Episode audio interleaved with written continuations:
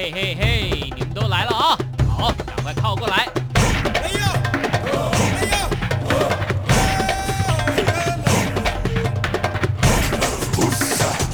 想了解台湾吗？一起来收听《台湾红不让》。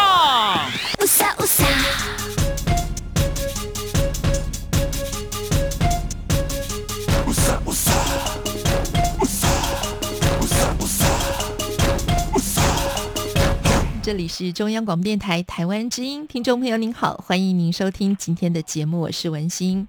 今天节目当中呢，要来跟听众朋友一起分享的是啊，所谓的消费者基因体学的新时代已经来临了。这个对于很多听众朋友来讲，会不会只听到了基因这两个字，然后你觉得哇，基因是不是一个很深奥的领域呢？而今天我们就要来跟大家聊一聊哈，真的现在在全世界啊，像我们今天所介绍的这本书里面提到，如果呢你上这个网络的搜寻引擎，你上 Google 打入几个关键字，例如说我的 DNA，或者是呢什么。跟 DNA 相关的，打入这个关键字之后，你会发现有很多的影片，很多的论述，很多人在讨论这个热门的话题。好，所以今天呢，我们当然也要来跟听众朋友一起分享。那今天我们所介绍的这本书就叫做《DNA 国度》，我们要来跟听众朋友一起。学习跟了解的是呢，基因检测跟基因网际网络如何改变你的生活。在节目当中，我们请到的是台湾大学生命科学系的教授丁兆地教授，丁老师你好。你好，大家好。好，那我自己在看这本书的时候啊，本来我看到书名有一点害怕，我想哇，DNA 国度诶，是不是很深奥啊？而且。好多专有名词会不会很难呐？可是因为我对于什么基因啦、遗传呐，又觉得充满了好奇，所以就决定鼓起勇气来读一读这本书。但是呢，丁老师您自己在这本书的导读里面提到，这个是你近年来读到有关这个领域当中你觉得很有趣的一本书啊？那是不是也来先跟我们聊一下你自己读完之后的感觉呢？是的。嗯，我想这本书，因为我自己在学校里面教遗传学跟基因体学，嗯，所以我一直对于基因体学的发展，尤其是在个人基因体学这部分，有持续的在关心。那在每一年我上课的时候，我都会就是看一下，因为我希望让同学可以觉得这件事情跟他的生活、跟他自身是息息相关，所以我们至少会有一两个星期的时间是在讨论个人基因体学，以及就是个人的，就是你的基因跟你的呃健康，还有你的，比如说你的。长相，他们之间的关系。所以看这本书的时候，我觉得，呃，作者他本身是就是一个专业人士，但是他也是一个呃很不错的科普作家。嗯，所以他在写这本书的时候，我觉得他用的笔触是比较活泼。嗯，然后从我的观点来看，他其实已经非常贴近。我们的生活，嗯，但是我可以理解，可能有些时候对大家来说还是有一点点的距离。原因就是因为我们刻板印象中谈到基因就是一个看不到、摸不着，然后好像有点困难的事情。是，然后再加上我们可能对于大部分的同学，就是在大学里面如果没有在念。就是科学相关的领域的话，对，可能全世界都差不多，不止台湾。就是我们的这个生物学的这个知识，可能就停留在国中到高一的这个阶段。嗯哼，然后再加上以前的课本里面遗传的介绍上，可能也就比较简单，嗯，不会牵涉到非常复杂的一些。现在就是比较多人会关心的分子生物学上的这个知识，所以在这上面来说，的确大家会觉得有一些名词上对大家会有一些距离。嗯，但是呃，因为他其实讲了很多生活化的例子，对，然后也做了很多的举例，所以当我拿到这本书原文的时候，我是觉得作者其实是用一个活泼轻松，而且是在讨论一个。就是可能还算是蛮热门的话题。那尤其是我其实也是看了这本书，才有了所谓消费者基因体的这个观念。嗯，因为以前我在课堂上谈的都是个人化基因体，那这两个的差别性，呃，其实在嗯我们的资料取得上是差不多的。但是我们在讲个人基因体的时候，其实，在各个国家里面，我们谈的个人基因体都是跟我们的医疗是个人健康跟医疗是比较有关的，嗯、所以我们会把个人基因体跟精准医学都是连在一起的在讨论。嗯，但是它这里的消费者基因体，它可以是比较呃轻松的。嗯，那当然有一些背景的原因。可是他在做的时候，可能我拿到的这个个人基因体的这个资讯里面，我拿到的这个报告里面有一些，比如说在北美地区，他们做的就是他的呃，从基因体上去看它种族的起源，会提到祖母是爱尔兰人，或者是祖父母那一代有爱尔兰的血裔，然后或者是有。冰岛的这个血统等等，所以它会有一些就是有趣的分析，也让我们对于族群的融合这件事情有了更清楚的看法。那我觉得这个是在台湾还比较没有的原因，是因为我们的种族还算是单一，是，所以我们并不像北美一样，它有各种不同的移民，嗯。然后有这个机会去从个人的基因体上面去看一些。呃，种族的关联性，嗯，那所以就是从这个观点来看，他用消费者基因体这件事情，它可以是不会因为有任何的医疗的需要，或者是这个健康的这个需要而去做的一个晶体定序的工作。那我觉得这本从这个角度切入，是我觉得。虽然里面有一些例子我以前也看过，但是他从这个角度切入，我是觉得还蛮有趣的。是，而且刚刚呃丁老师提到，一般人呢对于这个分子生物学都会比较陌生啊、哦。嗯、那今天我们介绍的这本书，它的作者就是一位拥有分子生物学博士学位的，的而且获得奖项肯定的科学作家啊，他叫做塞尔吉奥皮斯托伊。嗯，这是我们中文的翻译。那当然，今天我们希望借由这本书呢，进一步的来跟大家聊一聊消费型的这个基因体服务，能够为我们解开哪些，比如说基因啦或遗传方面的疑惑。还有呢，就是透过这个基因的网际网络，怎么样改变你的生活呢？因为你会找到全世界有很多很多你的亲戚，你的亲戚原来可以散布在。很多的种族散播在很多的地方，然后他就可以为你自己建立一个你的人际网络。哦，不晓得这一点是会吸引很多听众朋友说啊，真的吗？好开心哦！还是觉得哈，我今天有这么多我都不认得的亲戚啊？好，我们今天呢就跟丁老师一起来分享一下。那首先呢，这个作者很有趣啊，他在这本书一开始的书写，他就说他用尽呃很多的努力跟想像，希望能够让自己啊搜集到很多的口水。那为什么呢？因为收集口水就是唾液啊，也。就是我们要踏上这个 DNA 国度之旅的一个很决定性的动作，好，因为他要收集他的唾液之后呢，再用一个这个基因检测的这个套组啊来做基因的检测。那在书里面所提到的这个，我应该怎么讲？Twenty three and me dot com、是吗？是。那这个是丁老师，你以前听过有这样子的一个基因检测或者是遗传检测的服务吗？有。嗯、呃，就是我说，其实 Twenty Three Me 是几家就是在北美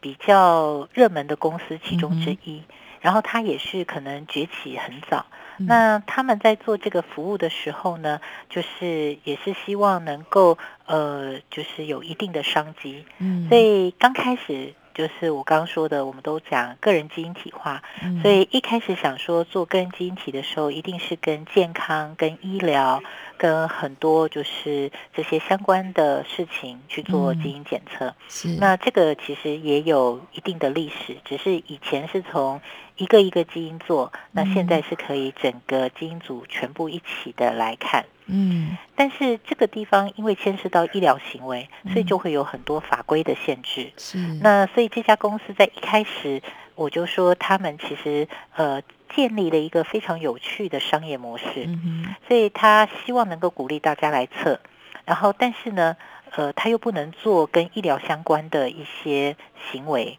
那所以在这样子的一个冲突底下，他们就开启了这个寻根。的这个计划，嗯、是。那他的寻根计划就是说，我们如果任何一个人花很少的钱，那我想一直到现在大概就是九十九块美金左右，嗯，那这样子的经费呢，他就可以帮你做一个全基因组的这个扫描，嗯，扫描之后呢，他可以告诉你说，就是我们刚刚讲的，你有多少呃北欧的血统啦，嗯、英国的血统啦，南欧的血统啊等等，他有的地方还。局限在蛮小的，嗯，然后这样子就是你会就知道自己的呃祖先们是从哪里来的。嗯、那在北美刚好这是一个我说非常好的商业模式，在一个非常恰当的地方，是就是因为北美除了印第安的原住民之外，那其实大部分的族群都是由其他的地区移民过来的，嗯，然后移民之后呢，还有这个民族的融合。对。那当然，这些民族的融合在欧洲地区以前也就有，但是因为到了北美，它是一个比较近期，就是近几百年的一个活动，嗯，所以这个一下子就把这个商业模式给炒热了。嗯，所以除了这个公司之外，其实还有另外两三家公司也是做非常类似的服务。嗯，那他们都是帮你做全基因组的扫描，嗯，然后之后呢，告诉你说你的祖先可能有多少这个各地的血统这样子。嗯那这件事情发展到后来，就是作者在第一章里面谈的，就是他可以联系到在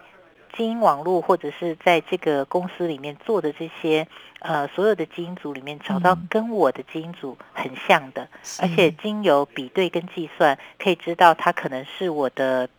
堂兄弟或者是表兄弟等等的，嗯嗯、那而且这些就像您刚刚说的，这些是我不认识的亲戚。嗯，可是我觉得大家也不用觉得很紧张。我们其实有的时候也会，比如说我姓丁，嗯，那丁在台湾算是一个不大不小的一个姓，是。然后那我们如果碰到姓丁的族群，就会问一下，哎、嗯。这个你们就是祖先是从哪里来的啦，嗯、或者是怎么样的啊？然后就会谈一谈说，哎，也许我们就是是怎么样的一个亲属关系？嗯、如果是同一个就是不同的省份，嗯、或者是在不同的城市里面，嗯、他们可能有一定的关联性。那跟这个有点像，因为我们的姓氏是跟着爸爸的。嗯哼。那所以在这个基因检测里面，我们是有一份妈妈的。遗传一份父亲的遗传，嗯、那这两份都可以帮我们去追溯到我们的祖先跟我们的亲戚们。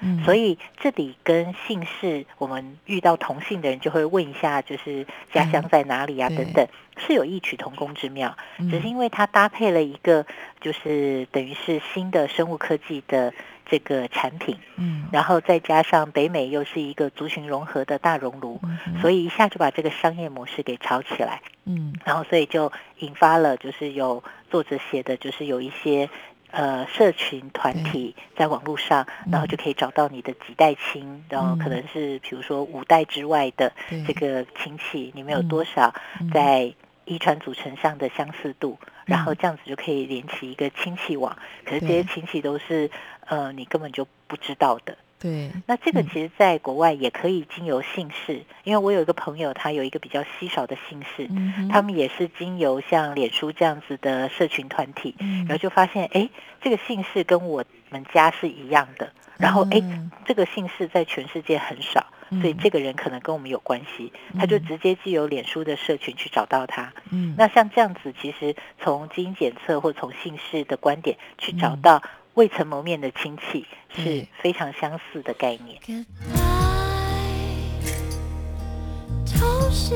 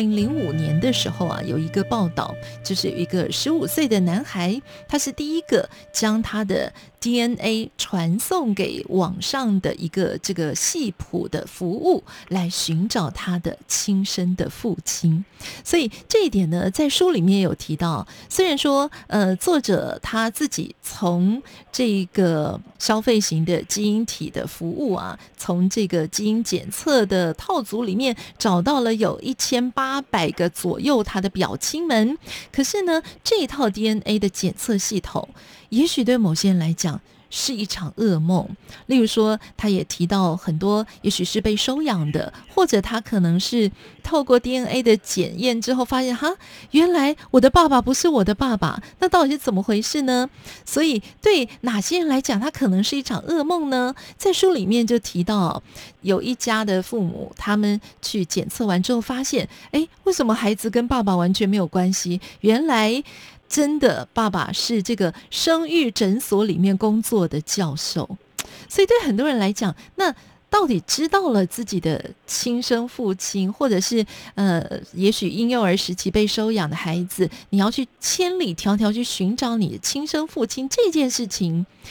到底是一个该鼓励的行为，还是说，哎呀，也许你会没有做好心理准备的状况之下，会得到很大的震惊？那老师，您从这个书里面，呃，这个作者的描述，您自己怎么样来看这样的事情呢？好，那这个这个事情其实是就是，我觉得即使没有基因检测，嗯，关于呃有没有被收养。我自己就是我的原生家庭，是我是不是我自己的就是亲生父母这件事情，其实我们在不管是小说啊，或者是影集啊、电影啊这些，我们其实有看很多了。对，那呃，我觉得大家就是会有一个观念，就是我们在开始教遗传的时候，有一些老师就会很紧张，嗯，有一些老师很紧张，就是包括教这个血型。血型的遗传，有些老师都会担心说，会不会因为他把血型的遗传教清楚了，小孩就突然发现我不是我爸爸妈妈的小孩，对，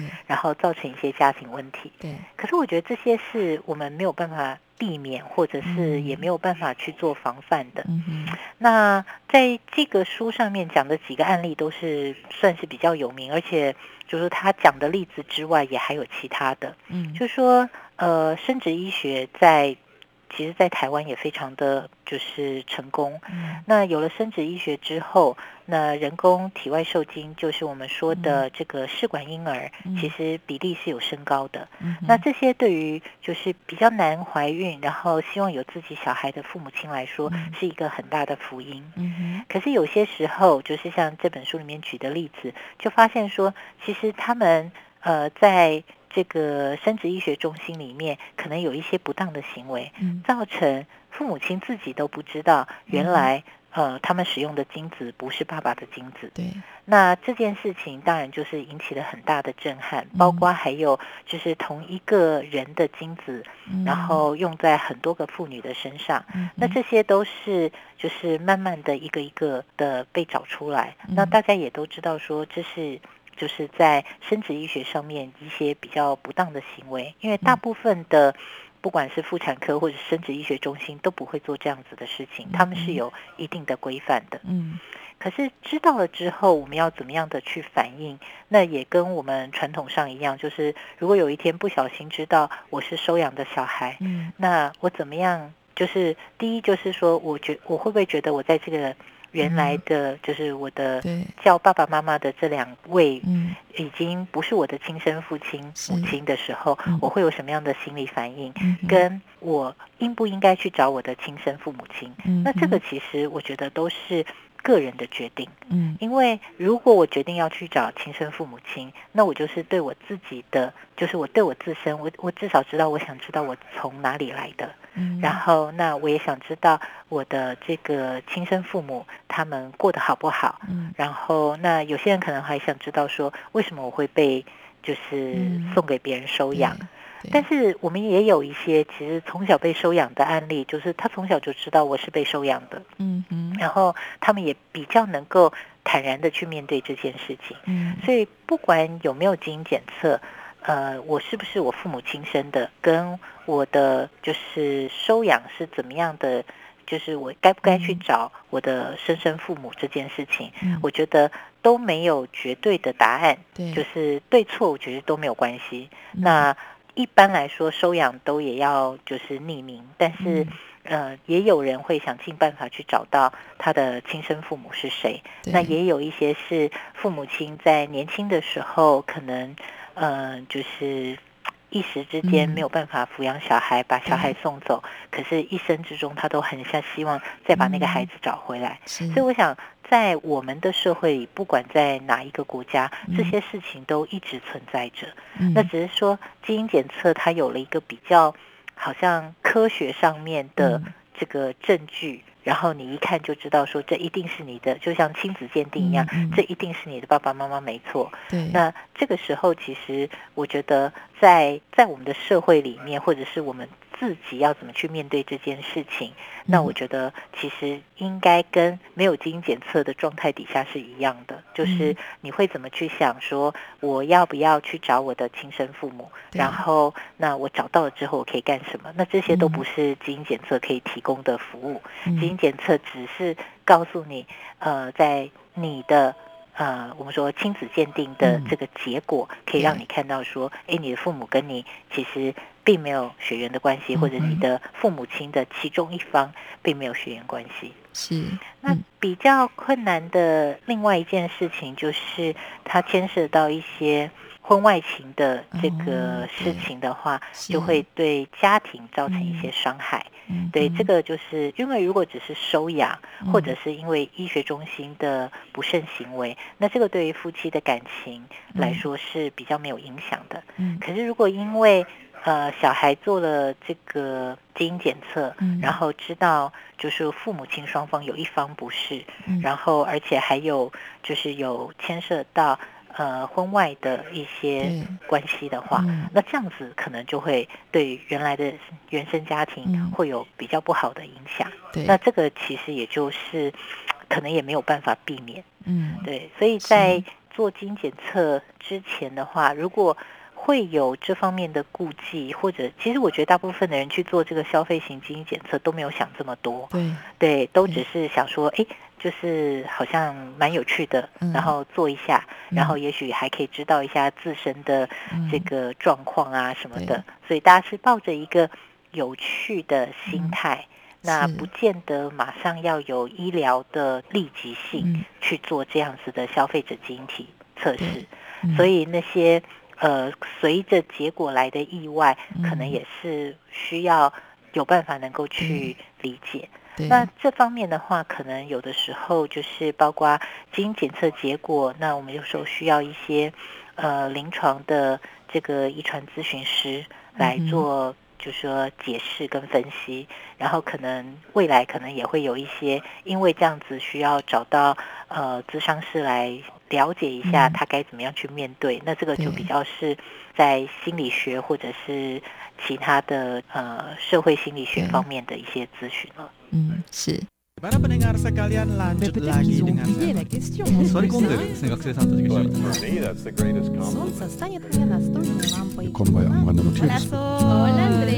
无论你在世界哪个尽头，请你跟我这样做。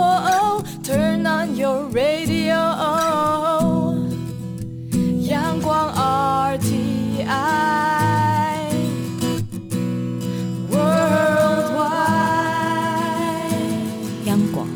联系世界的桥梁。今天节目中，我们所介绍的是《DNA 国度》这本书。在节目当中，请到的是台湾大学生命科学系的丁兆地老师。那也就像这个作者所说的啊，就是呃，当你要踏入这个领域，你要去做这个检测之前呢，你最好要有一些心理准备。但是呢，很多人也会。就是相信遗传啦，或基因啊，是它有一些比较外显性的。例如说，我们最粗浅的概略性的印象，哈，就是说，呃，如果我的家族大家身高都不高，那我可能就不用期盼我会出人头地，长得很高。或者是呢，如果说在这个呃父系的这一边。好像我的爸爸、我的叔叔都是秃头，头发比较少。那我身为男性的话，我是不是觉得我未来好像也就要走上他们的路，好像没什么希望？这些都是我们觉得，哎，就是遗传啦，就是基因，这个好像是天生的、命定的，逃脱不了的。这本书里面呢，他也提到，就是。例如说，像这种身高啦、秃头啦这种基因，那是不是我们做了这个基因的检测，或者我们根本不用做基因检测，真的跟遗传就是很有关系的吗？是我们逃脱不了的命运吗？您觉得？来，呃，我们先讲一下那个身高，像这样，嗯、其实身高的确就像您说的，嗯、这个个子高的父母亲生下来的小孩普遍都比较高。对。但是偶尔你会遇到个朋友跟你说：“哎，我就是我们家的突变，我爸妈都很高，我哥哥姐姐也都很高，可是就是我是一个小个子。”嗯。那这件事情，其实在他的呃作者的章节里面就有告诉我们说。有一些我们的这个表现型，就是我们看到的这个样貌呢，是。单一个基因控制的，那这个像我们的 ABO 血型，比较简单的 ABO 血型，那这个是我们常常会在课本上面讲解的例子。嗯，可是像身高这样子的性状，它就是一个比较复杂的性状。嗯，那它呢有多个基因去控制。嗯，所以在这个多个基因共同控制的情况底下呢，其实这个遗传的成分还是很大的。就是我们说高个子的就会有高个子的小孩，嗯，那矮个子的就会有矮个子小孩，所以这个亲代跟子代他们之间的高相关性是很清楚的。嗯嗯，那像这样子的这个性状，当然营养也会有影响。就是我都开玩笑说，呃，现在的小孩都比爸爸妈妈高一个头。嗯，就是普遍来说，不管爸爸妈妈个子多高，但是小孩的身高都很。很可观，那这个也跟营养有关系，嗯，但是所以我说这样子的性状跟它的这个环境的因子，就包括它的营养条件、它的运动这些，都会影响到最后我们看到的。这个身高，但是它的确是有遗传的成分在，嗯、所以我们说个子高的爸爸妈妈，普遍来说都会有个子高的小孩。嗯、那这件事情在我们的身边是普遍可以看到的。嗯、那这个也是有遗传上面的证据的。嗯，但是因为它是多基因的，嗯、所以有些时候呢，这些多基因的组合之下，就会有家里面就会有一个比较奇特的个体。嗯、对，对，那这个奇特个体就会觉得说、嗯、啊。这个我要不就不是我爸妈生的，要不我就是一个突变。其实不见得，比如说，因为那个我们的突变率其实非常的低，嗯，那所以呢，比较有可能的就是因为爸爸妈妈在呃生育下一代的这个过程里面呢，我们的基因呢是有一些组合型的，就是它会。呃，有不一样的排列组合，嗯、那这个不一样的排列组合就造成了我们跟兄弟姐妹之间长得不一样的这个状态。嗯、我们长得很像，但是每一个个体都不一样。除了同卵双胞胎之外，嗯、我们每个个体都长得不太一样，但是我们都很像，嗯、一看就知道，哎，是我们家的小孩。嗯、但是呢。大家都每一个的长相啊、个性啊都不一样，嗯、那这个里面就有遗传组成的重组的成分，嗯、然后另外一个就是说我们后天的环境的影响也会掺杂在里面。嗯，那秃头是比较有趣，就秃头大家都可以看的，就是秃头就是如果你最主要都是男生比较多，女生也有，但是比例很少。嗯，那男生里面如果父亲有秃头的话，那小孩都会就是有心理准备，就是。嗯就是以后也会也会，也会有，嗯、那这个的是真的是就是他的那个遗传的这个程度非常的高。嗯、那这件事情呢，也是就是大家呃熟知的，就是能看。嗯、所以这个就是说这两件事情，就是身高跟这个秃头基因，就是、嗯、也是我说，就是有没有做基因检测，其实对个人来讲都不会有什么影响，嗯、因为它的预测程度很高。还就是我只要看了爸爸妈妈身高，我就可以大概预测一下我可能身高范围在哪个地方。嗯、那不会说不会有太多的例外，嗯、但是呢，就是你可以知道大概的情形。嗯、那秃头也是，就是我如果父亲有秃头的话，那这样很有可能我们家的兄弟都会有这个秃头的倾向。嗯、但是每个人还是有程度上的不同，是这个程度上不同，包括几岁开始，然后他。的这个速度有多快多慢，嗯，等等，那这个也会有一些程度上的不一样。那这两个可能都是我们平常在就是我们身边比较容易看到的例子。是，那我们刚刚提到的这个呢，是比较外显的。那作者也提到啊，这个 DNA 的检测啊，其实也可以预先的检测你的一些隐藏的天赋。所以呢，作者有提到一个议题，就是说，那如果这个 DNA 天赋检测的这个呃服务啊，是他销售对象是父母的话，那会不会父母呢就知道哦，原来你有这样子的隐藏的天赋，那我就也不管。你真正的兴趣是什么？但是我就会培养你成为科学家、数学家或艺术家。那对于这个孩子来讲，哈，这样是公平的吗？那孩子究竟是要遵循自己的本能，还是要遵循你的基因来选择或决定你的人生呢？我觉得作者提出这一点，倒真的还蛮值得我们来好好的思考一下哈。那老师，您觉得呢？呃，我这样子说好了，因为呃，刚刚讲的就是像身高这一类的，嗯、那大家比较容易看到，而且它也是就是我们说的这个相关度最高的，嗯、所以我们大概呃每个人一讲，大家都很同意这件事情。嗯那但是呢，我们现在有一些就是少数的这些研究，可以看到某一个特定的基因，或者是某一个特定的基因型呢，它跟某一项能力有关系。嗯、那这个其实我觉得，呃，有一些科学的研究，可能它呃做的事情。就是还算是蛮有趣的，所以它会有一个就是呃大幅大家都会去争相的去报道这件事情。可是我觉得也有一个问题，就像您刚刚说的，其实不需要基因检测，呃，父母亲的期待跟小孩的兴趣有的时候就会有很大的差异。对对，那我们其实在，在呃不管是在。教育的媒体上啦，或者是平常，就是我们现在有很多人关心我们的教育，关心我们从学龄时期怎么样培养小孩。那台湾的家长其实，在这一块也是非常的在意小孩的发展。嗯，那当然这个有好有坏，所以知道基因检测，然后就开始培养他的能力这件事情，嗯。我举一个不是那么恰当，但是我觉得就好像我们小孩子传统的时候，就会带小孩去算命，嗯、然后尤其是像我们的父母、祖父母那一代，小孩生下来就会有算命先生来看一下，嗯、这个小孩将来是不是可以做大官，这小孩将来是不是有出国的命运等等的。嗯、对，那我觉得基因检测在这上面很像，就是它是一个告诉你一个可能的。未来，可这个可能的未来，如果我们不去努力，可能也不见得达得到。或者是说，这个可能的未来，其实是一个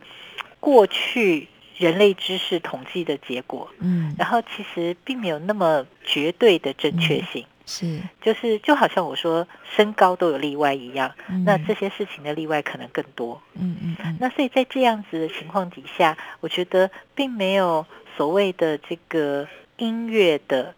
专长的基因型，嗯，那当然可能会有一些是跟，比如说有一些人他可能听力特别好，嗯、他的他有就是很好的这个音准，对，但是这件事情跟他是不是能成为一个音乐家，嗯、可能或者是一个很好的钢琴演奏家，这件事情可能没有绝对的等号，嗯哼，对。那如果我们为了这件事情，事实上现在坊间也有这样子的测试，我我自己个人是非常不赞成的。嗯，那可是这个就是每个人有他自己的想法。那我不赞成的原因是因为我其实只是怕了，有了这些基因检测之后，嗯、其实是局限了孩子的发展。嗯，嗯，也就是说，我心里想着他就是长跑健将。对对，然后我就开始训练他跑马拉松，嗯、跑这个跑那个。嗯，结果其实。到最后，他其实可能篮球是打得最好的，嗯，这是也是有可能，或者是有人长手长脚，他就跟你说，其实我从小什么球类都不会打，因为每次我们看高哥就说，哎，你一定是你们班篮球队，对不对？他就说没有，其实我球类。都打很差，我体育并不好，对，所以我觉得有些时候这个基因检测就跟我们的刻板印象一样，就是我做了基因检测之后，我觉得这个孩子将来在某方面会有发展，就其实根本跟他的兴趣不一样，或者是其实我们说他其实并不是这一个基因就决定了所有的事情，是，所以这样子反而会就是在呃小孩的教育上面限制了小孩更多更好的发展，那也会让。就是有些时候，假设基因检测的结果并不好，那家长是不是就会觉得说：“哎呀，我这小孩又没有音乐细胞，又没有体育细胞，那将来可以做什么呢？”那其实我觉得这也是不太必要的忧虑，因为我觉得我们的教育跟这个小孩未来的发展，可能都有非常大的延展性。嗯，那它不应该。受到这个基因检测之后的结果而局限，而且这些基因检测的结果，就是它通常都不是百分之百确定，它只是可能有这样子的倾向，然后那这样倾向的多少，还有配合上其他的一些条件，可能在同样的有这样子基因型的这个呃人里面，他们可能有很多的不一样的表现。所以这件事情就是，呃，作者在这边提的，我觉得他当然没有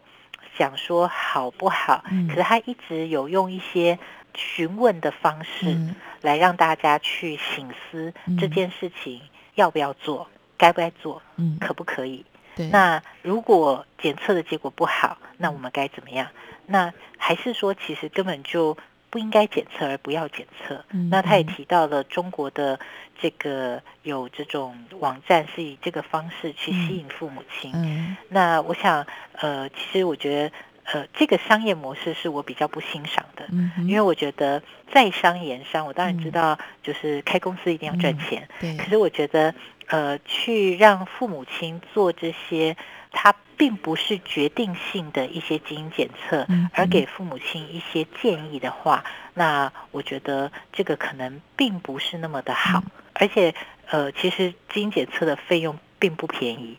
所以我觉得大家可能要在做之前，可能可以先呃了解一下，或者是说。呃，看一下相关的书籍，嗯、或者是问一下身边有生物学背景的一些年轻的朋友们，嗯，然后或者甚至是我们有加医科的医师，嗯、可以问一下医师们他们那个，就是多问几个人，从不同的角度来看这件事情，嗯、然后可以有不同的就是分析给我们听的话，也许我们可以自己做出比较适合的判断。嗯，但是不管有没有做基因检测，我想。在从教育的理念上来讲，我们也是希望，嗯、呃，就是每一个孩子都可以适性发展。嗯，然后我们都说这样子的话，就是他可以朝着他的目标去努力，嗯、那他自己也会对自己比较怎么讲，有那个自己自我的要求跟自我的满足。嗯、那这样对个人的发展可能是比较好的。是，而且作者在书里面啊，其实有一句话他说呢。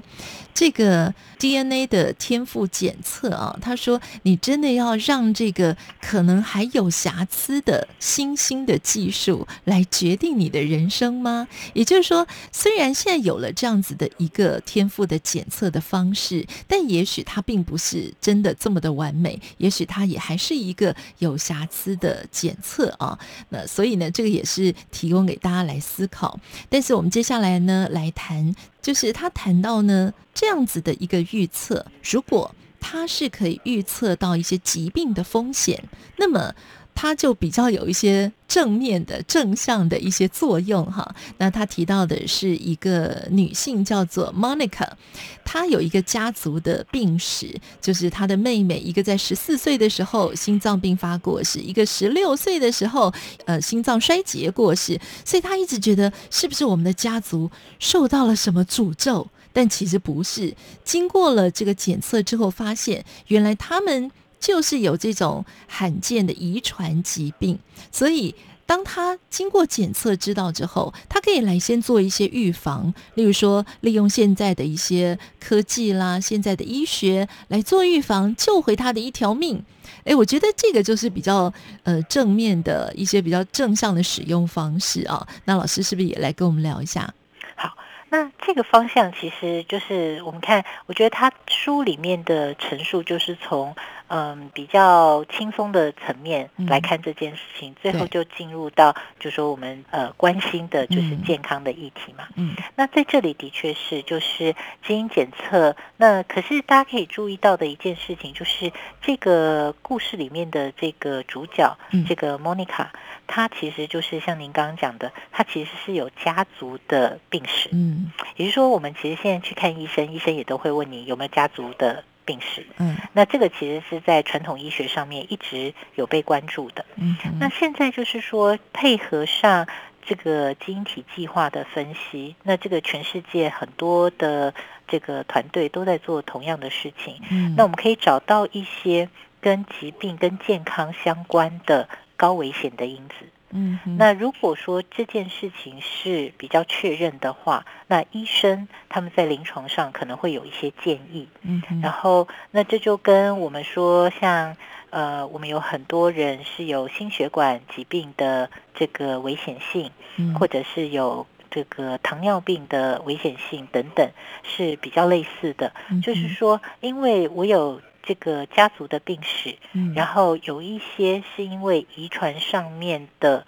这个问题，就是我有一些基因，那这些基因呢是会影响到我有比较高的，就是呃高风险会得到糖尿病，或者是得到心血管的疾病。那这些呢其实是都是有就是遗传上的证据。嗯，然后但是我们也说它就不是跟。那个前面讲的这个天赋一样，它不是百分之百的。对，它有一些可能有一些基因它的影响比较大，有些基因它的影响很小。那这些基因的影响也跟你的这个呃饮食习惯、生活的作息环境是有相关性的。是，所以我说我是高危险群这件事情，呃，并不能够。告诉我说，我可能几岁会得什么病，嗯，但是它会让我自己有警惕，比如说会让我自己就是注意一下，我可能要呃，比如说注意自己的体重管理，嗯哼，然后这样子避免，因为我们都知道说肥胖跟心血管疾病有很高的相关性，嗯哼，所以如果我本身。就有心血管疾病的家族病史，嗯，那我可能会更注意这方面，然后也会比如说跟家庭医生或者是跟我的专科医生有比较多的这个呃检验检查，然后可以让就是我自己知道我的身体是处在一个怎么样子的状态，然后需不需要医生来协助我做任何的治疗行为。那我觉得这个方面呢，在医学上它是有它的根据的，嗯，但是它也是像我们刚刚讲的这个多基因的遗传一样，就是它是属于比较复杂性的这个性状，它除了基因之外，它还有其他的因素会共同影响，所以这样子的情况底下，光从基因，它只能告诉我说我可能有高危险性，嗯，可是这个高危险性是多危险？然后我什么时候会发病？然后我发病之后会不会很严重？这些事情都可能没有办法从基因检测单独来讲。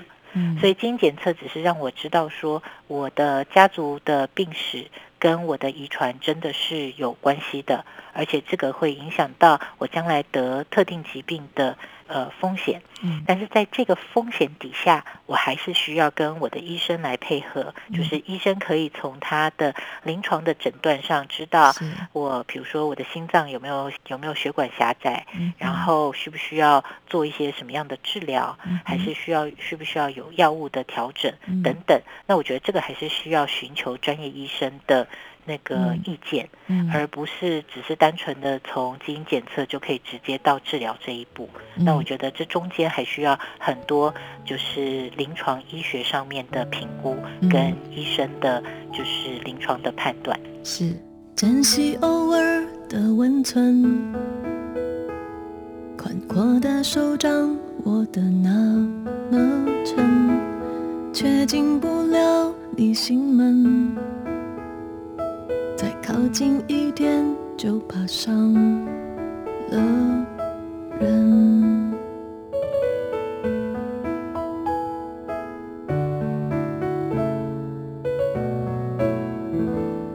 也许我只是个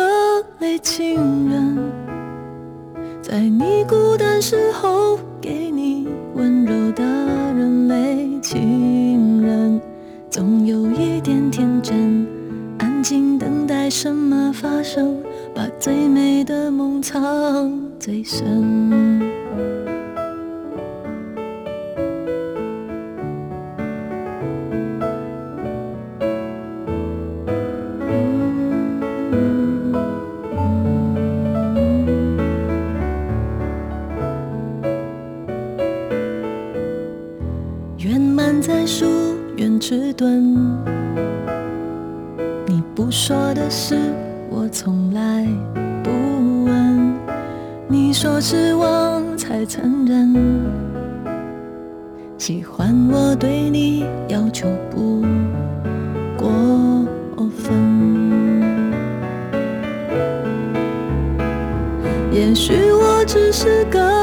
情人，在你孤单时候。给你温柔的人类情人，总有一点天真，安静等待什么发生，把最美的梦藏最深。灵魂从不奢求几分类情人泪的人分。甘心做沉默的后盾，等不曾说过的永恒。我只能做一个类情人，在你想飞的时候，给你自由的人类情人。最怕是太认真，小心维护一种单纯，挥霍过暧昧的。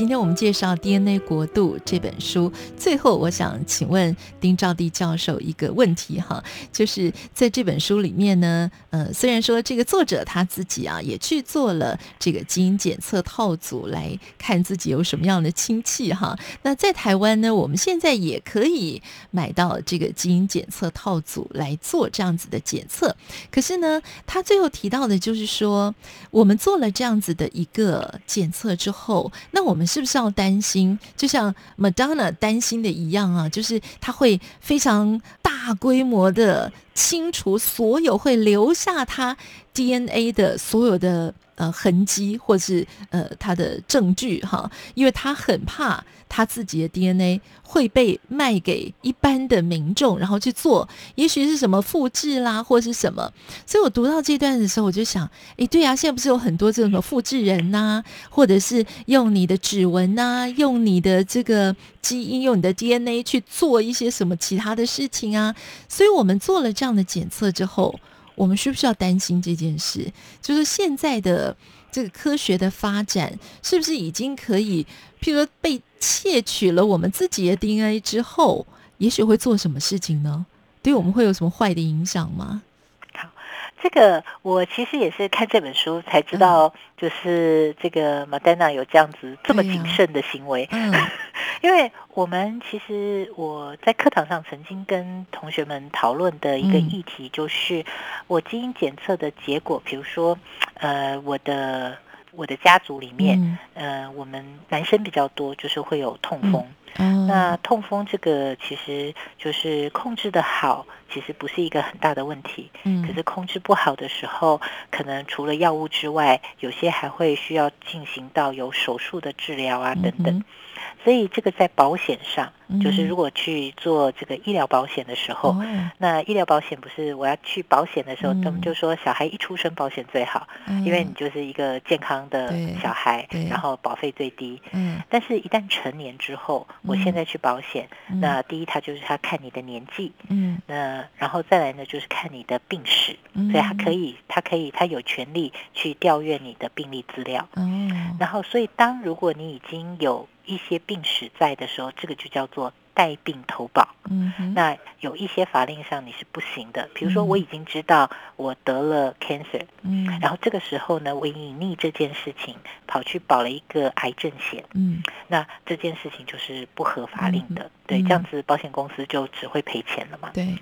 那这个部分呢，就有点就是我们在讨论的时候是说，你的保险公司可不可以因为你在很年轻的时候，嗯、然后只是因为你们你的基因检测有心血管疾病的这个高危险，是，然后所以你的保险公司就提高你的保费，嗯，然后呢，就是有一些不合理，可是你明明就是一个健康人，嗯，所以在没有基因检测之前，你是一个健康人，嗯、你有一个就是合理的保费，对，可是，一旦你基因检测之后，嗯，你不是只有说保费上涨。而已，可能还会被拒保。嗯，那这个时候就是对你来说就是很没有保障的。是。那另外一个他提到的是，公司可不可以因为你的基因检测的这个结果，嗯、然后来对你就是你的工作权可不可以受到影响？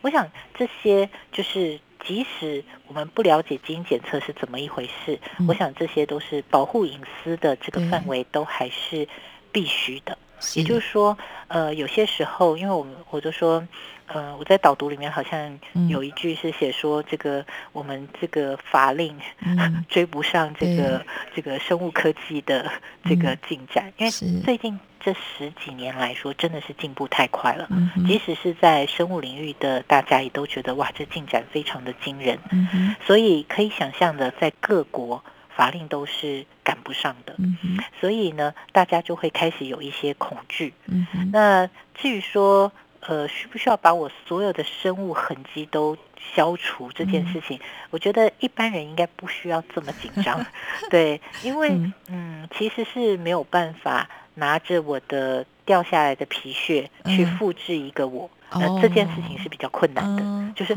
复制人这件事情，嗯、第一就是，呃，它在法令上是完全禁止的，在各个国家都不能做这件事情，嗯、所以不会有地方可以让我们做。嗯，那即使是很厉害的这个就是。复制遗传学家，嗯，那要复制人，我想还是还是有一定定的困难度，嗯嗯、所以这件事情是不能做。那再加上我们的皮屑啊、头发、啊、掉下来的细胞，它可能它的新鲜度，就是它它并不是一个、哦、呃处于非常。就是状态非常好的细胞，嗯，所以那样子的细胞核要来做复制也是有困难的，嗯，所以复制这件事情可能是不需要担心的，嗯，大家比较担心的是，他拿了我的遗传资讯之后，是不是可以把我的祖宗八代啊，嗯，把我的一些就是我个人的隐私都能够找出来，对，那这个我觉得就是也是应该受到法令的保护，嗯，也就是说，我们其实。呃，不应该就是收集别人的，就是没有目标的收集别人的，就是生物的简体，嗯、然后来做这个基因检测或做任何的分析。嗯、我想这个应该也是不可以的。嗯，对。是。那其实书里面还有一小段跟这个有一点点关系的，嗯、就是呃，我看过那个新闻，就是那个 Golden Gate Killer，就是一个。嗯呃，杀人犯就是连续杀人犯，嗯，可是他已经销声匿迹很久了，嗯，结果居然被这个警察，嗯，从这个基因检测的这个网路里面找到了他的亲戚，是，再由他的亲戚把他绳之以法，对，啊，看到这个新闻的时候，大家一定大快人心，是，觉得这个科技实在是。太厉害了，可以帮我们做这么多事情。对。可是同一章里面，他就讲了另外几件事情，嗯，然后你就发现说啊，不行哎，这件事情不能这样子无限制的去使用，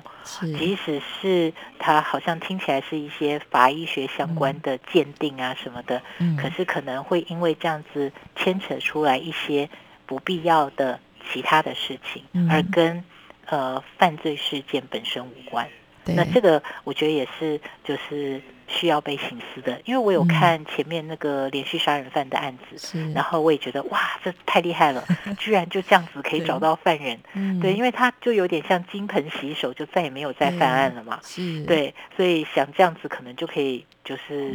度过下半生，嗯、没有想到被基因检测找到他的亲戚，对，对，所以你会觉得说啊，真是法网恢恢，疏而不漏。是。可是，在看到后面的案子的时候，你就觉得哦，其实也。不是全部都是这样，它也有它的利弊得失。嗯，然后那即使是执法有正义、有公正性的情况底下，嗯、我们该怎么使用？那我觉得这个其实是有非常多的空间，是然后让呃，我想不管是在生物医学方面，在法学上面，在社会学上面，我觉得大家都应该开始想一想这样的议题，我们应该怎么样的去面对。嗯然后，那因为不能所有事情都靠法令，就是法令可以规范一一些些一定要做的。嗯、可是我们也知道，法令是道德的最低极限嘛。嗯、那除了法令之外，我们还可以怎么做？是然后，然后事情发生的时候，我们可以怎么样的去应应？嗯、所以我就想说，因为我其实教遗传学，在大学教遗传学教很久，然后。那有些时候，大家就觉得说，哎，这件事情跟我的关联性好像不是这么大。嗯哼。但是我后来想一想，我的这个身体跟着我一辈子，嗯、我应该对它要有非常好的了解。对。然后，那我的基因控制的一些事情，嗯，那我觉得我如果可以清楚的知道，可能也对我。至少个人的健康是比较好的。嗯、那在这样的情况底下，我就觉得说，其实大家都应该对就是生物学，然后不只是基因体，就是对生物学上面有一定的了解。嗯、那这样子，也许就是在个人的健康管理上面会比较得心应手。嗯，那也会对我们在遇到一些医学相关的健康问题的时候，比较容易跟我们的医师做沟通。是。今天我们所介绍的是《DNA 国度》这本书。那到底我们是不是应该要来买一下这个消费者检测套组来做一下检测呢？作者在书里面也有给我们一些提醒啊。那欢迎大家来参考这本书。今天节目当中，我们请到的是台湾大学生命科学系的丁兆地老师，也非常谢谢丁老师的分享。谢谢老师，谢谢谢谢大家，再见。